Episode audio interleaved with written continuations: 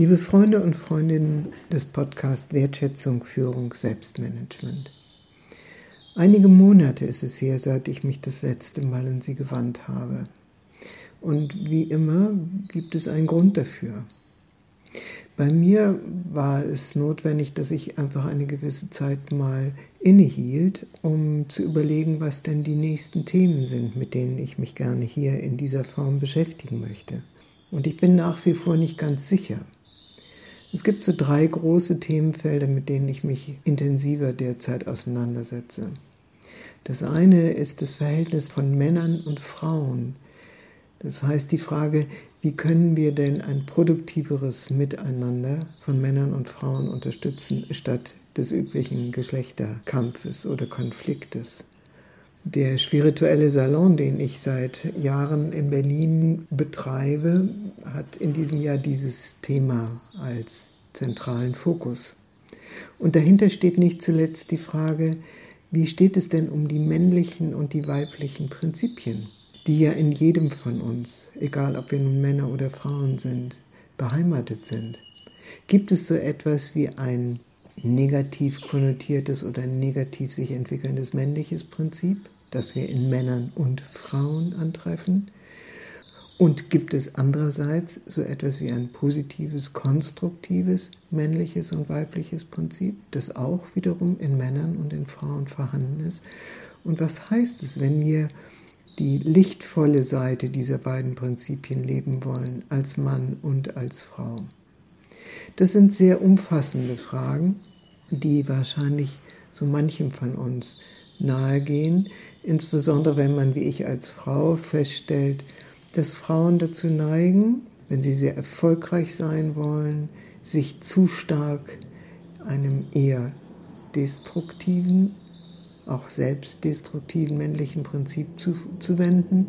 Und wenn Männer große Schwierigkeiten anhaltend haben, ein lichtvolles, männliches Prinzip zu entwickeln und dieses auch in ihrem beruflichen Alltag zu leben, wo in hohem Maße von uns Konkurrenz, Durchsetzungsfähigkeit, Effizienz verlangt werden. Das zweite große Themenfeld, mit dem ich mich beschäftige, ist das Thema Ost-West.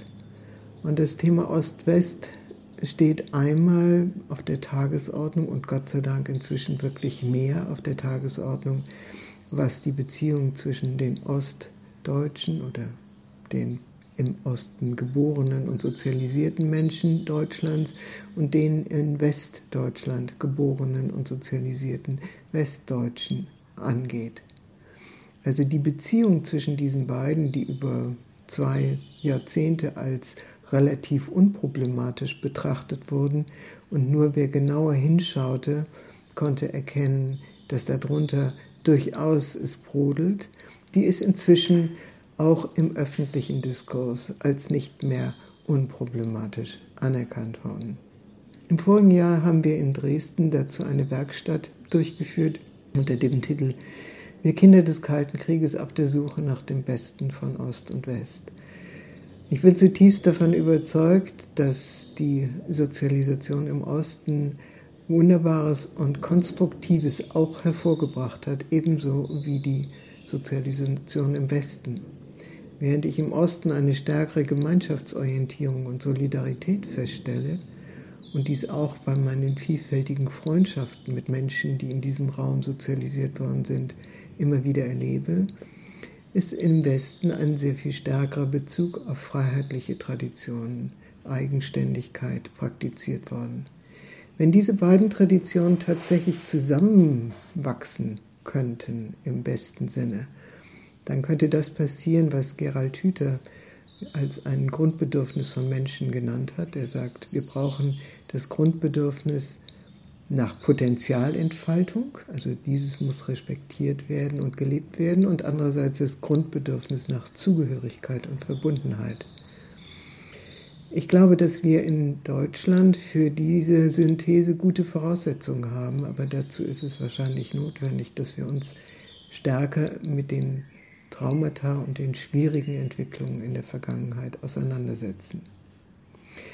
Wir haben dazu eine Reihe von Veranstaltungen angesetzt. In der Akademie Heiligenfeld im Mai wird ein Kongress zum Thema Achtsamkeit stattfinden.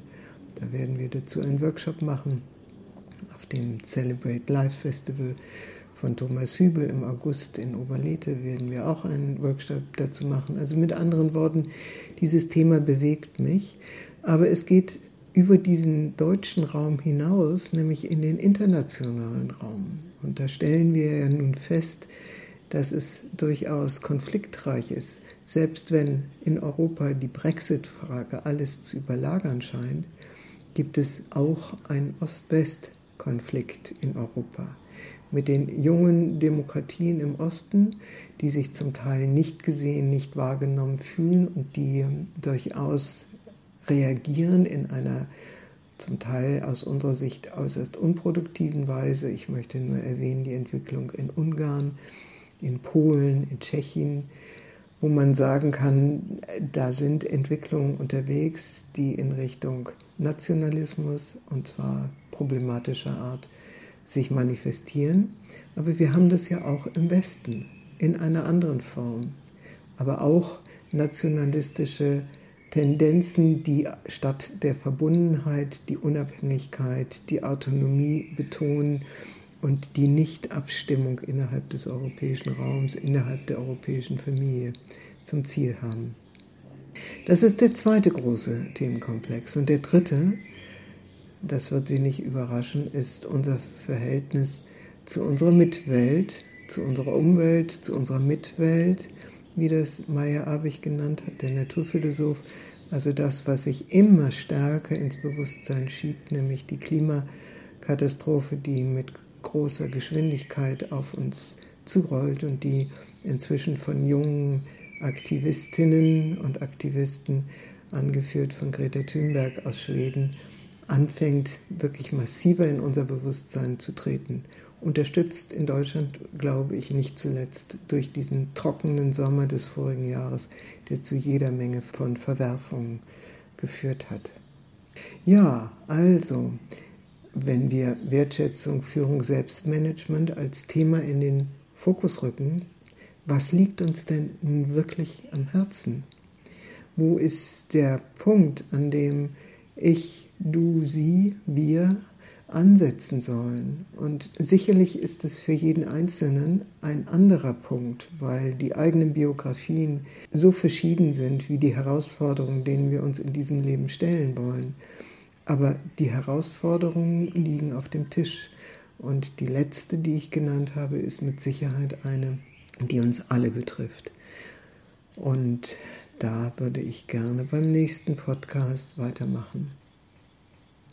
Ich möchte Sie gerne anregen, sich zu erlauben, einen Moment innezuhalten, sich zu zentrieren, zu gucken, welche Antworten möglicherweise auftauchen, was Ihnen im Moment jetzt wesentlich und wichtig erscheint im Frühjahr 2019.